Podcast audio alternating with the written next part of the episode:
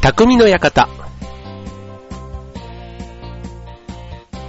川崎匠です。超平洋 .com の協力でオンエアしております。はい、ね、もうね、え、台風一過ということで、ちょっとね、秋めいてきましたけども、ね、急にね、やっぱりなんか、あのー、暑さがね、日中というか、朝夜は涼しかったですけども、ここに来て、ようやくね、昼間も、ちょっと半袖じゃ寒いかな、みたいな感じの気候ですけども、ね、まあこれはこれでね、ようやく夏が終わり、ね、まあ季節の中で、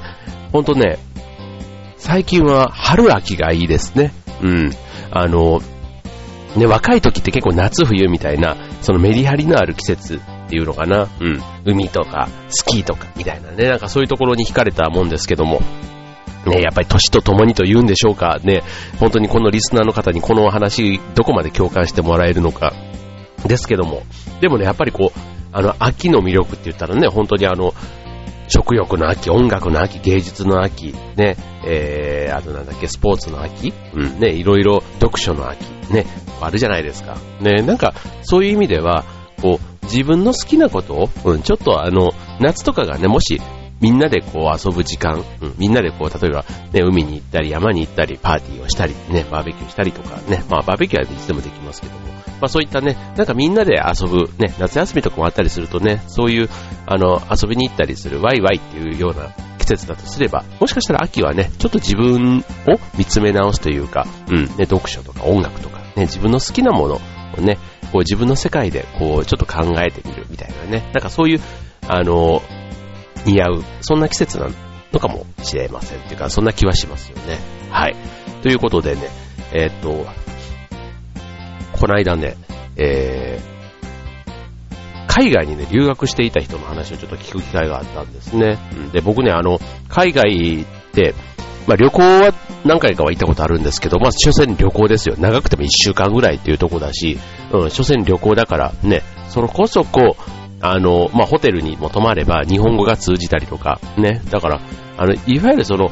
現地の方、ね、外国人の人たちと、こう密にこう友達になるみたいなところって、なかなかね、僕の人生の中ではないんですよね。だから留学とかしてると、当然そこでね、1年2年暮らすわけですから、ね、そこの文化というか、うん。まあ学生の時だったら、例えばホームステイとかね、あとはね、ワーキングホリデーみたいな、なんかそういったことで、海外にね、こう長く住んだ経験があるなんていう人は当然いるわけなんですけど、たまたまね、そういうことにね、全く興味がないまんまね、この、今思えばそういうのもね、言っててもよかったかななんて思う反面、それ以降英語使う場面もなかったななんて思いながら、うん。どうしてもね、こうね、使う場面がないと勉強しないっていうところが、ちょっとね、僕の良くないところなんですけども。はい。まあそのね、英語が喋れるっていうことだけじゃなくて、その文化に触れられる。ね、外国人の友達ができる。ね、どんな感じなんだろうなって、そのね、外国人と、本当にね、えー、意思疎通というか、ね、こう、大人になってから、うん、またね、全然違う価値観の人たちと友達になるって絶対楽しいんだろうなぁなんて思いながらね、あの、話を聞いてたわけですけども。はい。まあね、ちょっと今日のテーマは、あの、そこまでね、ちょっと留学とかって話になっちゃうとね、多分このリスナーの皆さんも、そこまでね、世界ね、えヨーロッパからアメリカ、アフリカ、ブラジルでも聞けるこのチョアヘオ .com と言っても、ね、このリス、聞いてくださってるリスナーの方はほとんどの方が、ね、日本人で、まあ日本を拠点にね、えーあの暮らしている方が多いと思いますので、はい。まあね、ちょっとその外国人というテーマでは今日はなくて、ね、まあ大人になって、例えば異性とね、仲良くなる。ね、意外とね、ね、合コンとかああいうのもね、やっぱりね、年々減っていくわけですよ。で、20代後半ぐらいから減るんじゃないかな、意外と。結婚とかね、そういうのがこうね、チラチラ出始める年代なんで。だから20代前半はね、結構そういうこと気にしなくてもいいかもしれないんですけども、うん。あの、ね、異性の友達、ね、大人になってからの、えー、異性の友人の作り方、なんかね、すごい、あの、秋のドラマっぽいというか タイトルですけども、今日はそんな内容でお送りします。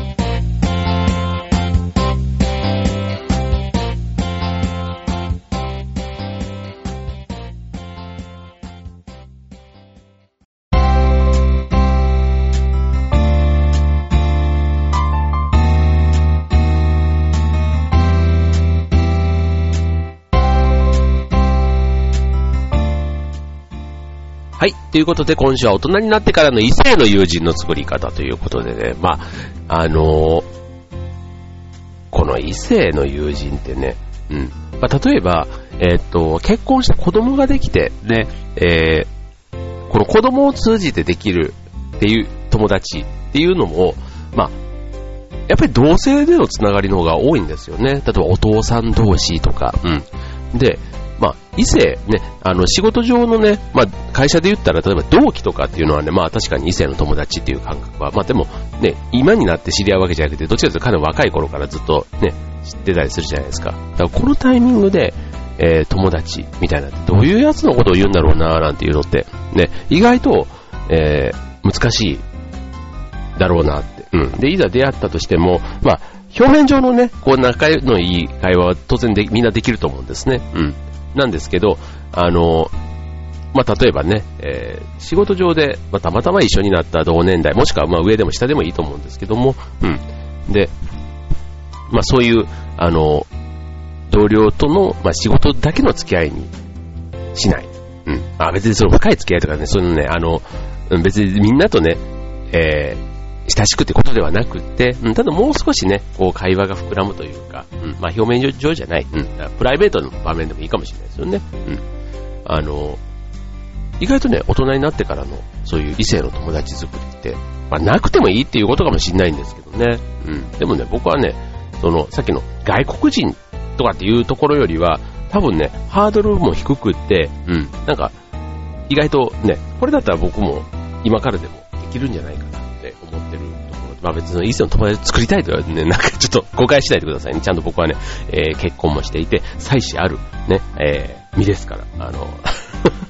ちょっと誤解をしてほしくないんですけども、あの、違う価値観というか、ね、腹を割って話せる異性っていうのもね、親いてもいいんじゃないかなって思いますよね。よくね、あの、男と女の友情は成り立たないなんていうね、あの、そんな話も、若かりし頃はよく、あの、してた。ね、そんなこと最近の若い人たち言わないのかな？もう、ね。うん。ね、あの、そういうことをね、つまんないテーマだけどなんか熱く語っていた20代前半って、俺の人、人生の中での 会話のね、ほんとつまんない、あの、嫌いだった気がしますけども はい。えっ、ー、と、ということで、えー、異性の友達ということで、まあ、えー、ちょっとね、作り方もいろいろ、まあ、会話のね、中から、こう、どんどん膨らんで、コミュニケーションのね、中で、その、友達か、知り合いか、みたいなところのね、線引きで変わっていくと思うんですけども、うん。まあ、例えば、えっ、ー、と、お金の面とかって言ってみましょうか。うん。えっ、ー、と、例えば、会計を割り勘にするなんていうところね。まあ、これあの、えっ、ー、と、異性のね、友達っていうところと、うん、お金ね、えっ、と、これ男がね、えおごったり多く払ったりする構図っていうのは、うん、基本的には男女の関係っていうね、そういうところがある場合で男性が全部レストラン代を持つとかね、うん。だから、今回、そのね、性別を超えた、うんと、友情というかね、えー、純粋な友情ということで言うんだとすれば、まあ男性と女性ね、割り勘というのをね、まず前提にして、あとは、まあ気持ちね、男性の方が例えば、あの飲み食いが多いって言うんだったら、その分はね、気持ちプラスアルファするぐらいな。うん。そんな風な考え方の方が、まずはいいんでしょうね。うん。ただこれはね、本当にあの、男女のさっきの、えっ、ー、と、友人っていうとこなので、もしそこから先に進みたいって言うんだったら、またちょっと話は別ですけどね。うん。そう。なんです。はい。ということでね、まずそんな話が一つ。で、あとね、うんと、これもね、なんか友達止まりみたいなところを前提にっていうのもね、ちょっとなんか、寂しいところではあるんですけども、ただ、まあ、大人として、えー、ね、例えば僕みたいな、その、結婚してるだとか、そういうね、ことがあった場合に、あんまり派手に、その、女友達がいっぱいいるっていうのは、やっぱりね、うん、なんだかんで言っても世間体が良くないと思うんです。この番組で世間体なんていう単語を使ったの初めてかもしれないんですけど、うん。ってあるじゃないですか。うん。だから、あの、その恋愛関係にならない程度のレベル感で友達関係を維持するっていうところが、やっぱりあとはこれはね、お互いのセンスというか、うん、距離感だと思いますね。お互いこう、懐に飛び込むぐらいの、この、門戸を広げながら、入り込みすぎない。お互いね、自分も入り込ま、込みすぎない。向こうからも入り込ませすぎない。うん。そういうところが結構大事だと思いますね。で、その中で、その、やっぱりね、えっ、ー、と、友達関係、その要は価値観が共有できるとか、そういうところって大事じゃないですか。で、そこでやっぱりね、価値観が合わせやすいのが恋愛トークなんですよね。次、2番目。恋愛話は赤裸々にということで、うん。あの、やっぱり腹を割って話す関係って大事じゃないですか。うん。だから、いい子ぶったり、その隠し事とかしないでね、こう、同性と話すときと同じような会話を異性にもできれば必ずね、あ、なんか裏表がないというか、うん。そんな風にね、見えて、あとは、その異性からもね、こう相談相手としてね、選ばれやすいというところでね、まあこれもね、うん、友達以上恋人未満みたいなね、そういう関係を維持する上での微妙なね、本当にこう味付けの部分というか、うん、ね、こう、どうしてもね、人間にこう欲があるから、うん、友達以上のもう一段こうね、すぐね、なんか魔が差すというか、進みたくなるとこなんですけども、まあこれはね、あのまあ同性の友達なんかの時だったらね、わかりやすいかと思うんですけども、異性の場合でもね、ちょっとこう、ちょっとレベルが上がるかもしれませんけどね、まあ同性と異性、ね、会話を分けて、ね、えー、やらないとダメな時代というか、ね、特にあの職場とかだったりするとね、何でも赤裸々に、ね、特にあの恋愛の話とかになってくるとね、もうまさに、なんとかハラスメントみたいな話にね、あの、なっちゃったりしますし、うん、まあそういうふうに言われないね、ね、え、誤解されないように、ちょっと言う場所はね、選ばないとダメかもしれませんよね。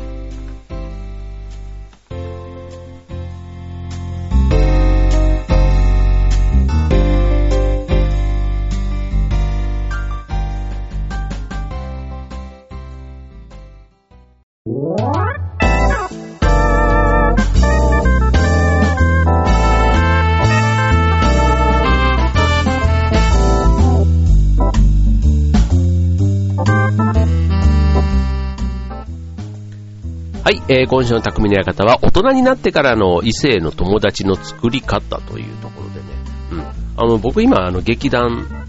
をやってるじゃないですか。で、あと、うんと、まあ、地域のね、えー、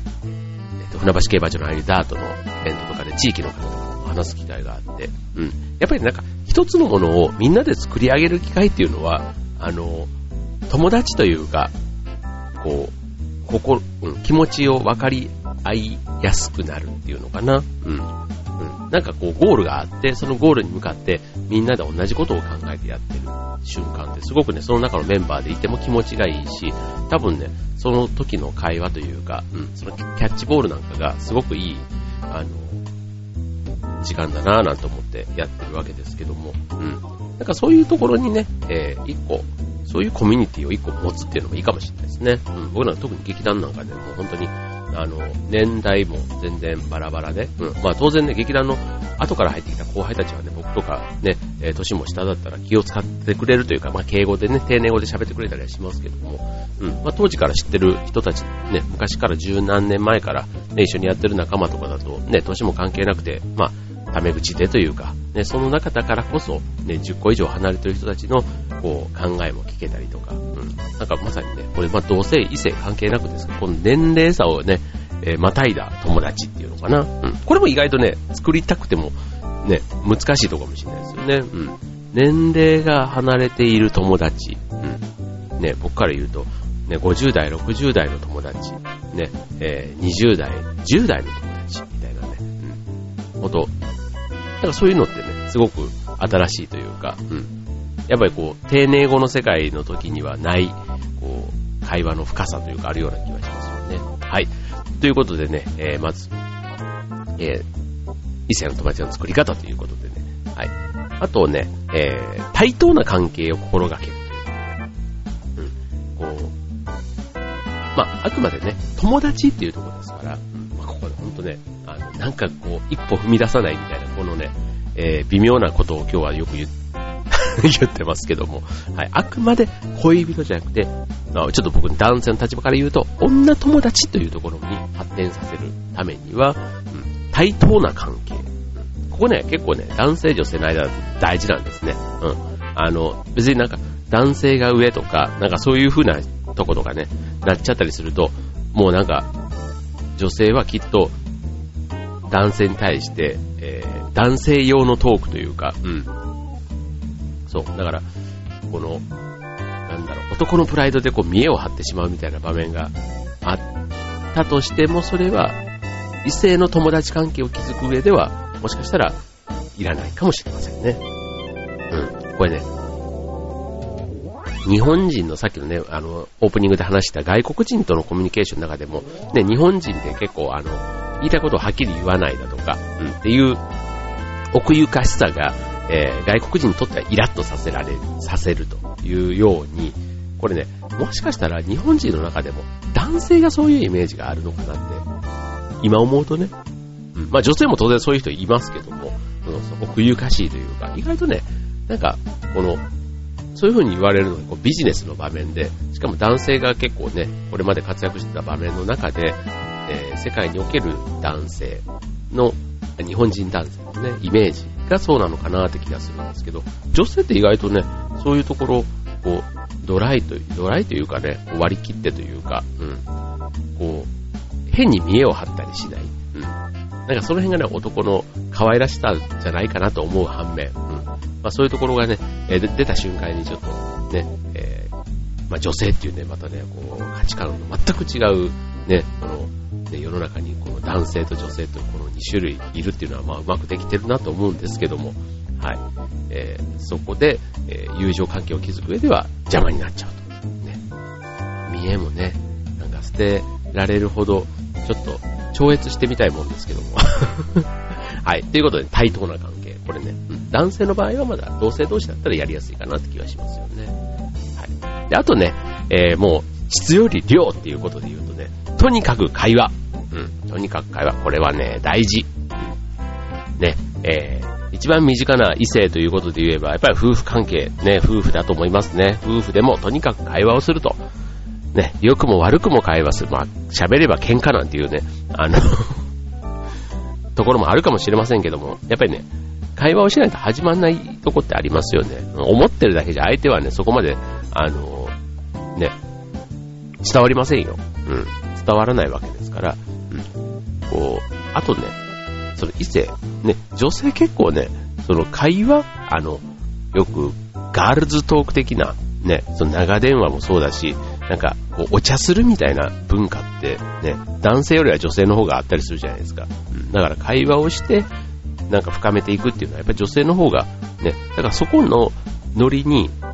合わせられる。うん、まあ最近はね、なんかこう、あの、なんとか男子って言われるようなね、人たちでむしろね、ちょっとその、女性に合わせるのがとっても上手な人たちはいたりしますけども、うん。うん、でもまあ、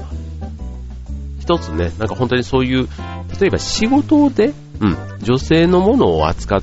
女性がそのメインターゲット、ね、お客さんだったりする商品を扱ってる人だったりすると、もしかしたら、ね、その女性との会話、ね、こう、親密な会話をすることで、えー、なんか情報もね、より深いところが聞き出せるかもしれないじゃないですか。うん、そういう意味ではね、なんか会話もね、いきなり深いところじゃなくて、うん、このなんか段階がやっぱりあると思うんですよ。うん、だからそういうところをね、順番に、えー、踏みながら、うん、やっぱり会話を通じて、えーまあ、お互いの、ね、内面をこう知っていく。うん、まあそういう、ね、その先に友情が生まれれば、ね、いいわけじゃないですかね。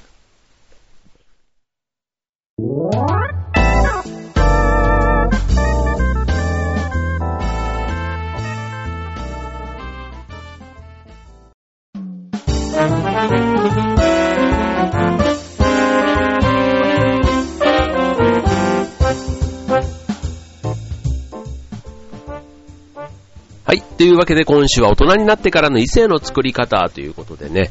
あの、まあ今日はね、まあ、まとめますと、ね、あの、同性でもね、異性でも、ね、あの、友達って、ね、やっぱ大事じゃないですか。うん。あの、人、自分の人生というか、やっぱ自分だけじゃ知り得ないことを、あの、教えてくれたり、刺激をくれたり、ね、時には、あの、話を聞いてくれたり、ね、あの、よく、えっ、ー、と、夫婦の、ね、僕ね、これ結構いいなと思うんですけど、ね、えっ、ー、と、夫婦というかそのパートナーは、えー、幸せを2倍にし、悲しみを半分にしてくれる。なんていうのをね、よくね、あの結婚のスピーチなんかでもたまに聞いたりしますけども、うん。そういう意味での友人ってね、同じようなところってあるのかなって気がするんですよね。うん。で、まあ、ね、男と女しか、ね、世の中いないわけですから、うん。なんかこう、性別が違うから、うん。恋愛までで終わっちゃう。だからもう恋愛して結婚したら、もう異性の友達は作っちゃダメみたいな風になっちゃうと、だからちょっと寂しいかなって思うわけですよ。うん。だから、ね、その、今日はね、その恋、友達以上恋人未満みたいな、そこがやっぱりね、日本のこの倫理上ね、うん。倫理上、ね、この番組ちゃんとね、倫理観を大事にする番組なので、あの うん、こう、気の合う異性がいた時には、うん、その関係が長く、ね、友達として続くようにするにはどうしたらいいのか、ね、そんなところを考えてみると、ね、もしかしたら、ね、その外国人のね、その全然違う価値観というかね、そういうことはないにしても、意外と身近にね、えー、そういう、すぐに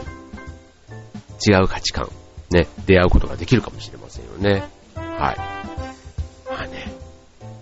なんかこう、大義名分って、やっぱり、ね、僕は欲しくなっちゃうんですよね。こう、ななんていうの、こう、なんか、こういう目的があるから、ね、劇団があるから、ね、劇団の稽古があるから、あとは、そういうね、えー、地域のなんかイベントがあるからっていうね、なんかやっぱりそういうなんか一つね、集まるきっかけがあって集まってるっていうので、うん、すごく楽ですよね。うん。集まる必然性ができるっていうのかな。うん、そうじゃないのになんかね、連絡取って会おうよってなると、やっぱりちょっと怪しいじゃないですか。うん。だからそうじゃないところから僕は、うん、やってみるのがいいのかなって気はしますよね。はい。まあね、えっ、と、ということで、えー、ね、えー、友達、ね、こう、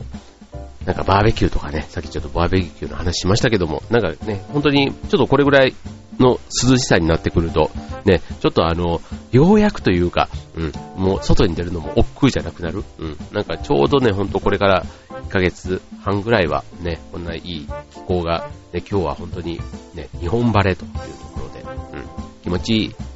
一日にでしたけども、はい。まあちょっとね、えー、そんな友達の広げ方、ね、皆さんいかがでしょうか？ということで今週の匠の方、ここまで。バイバーイ。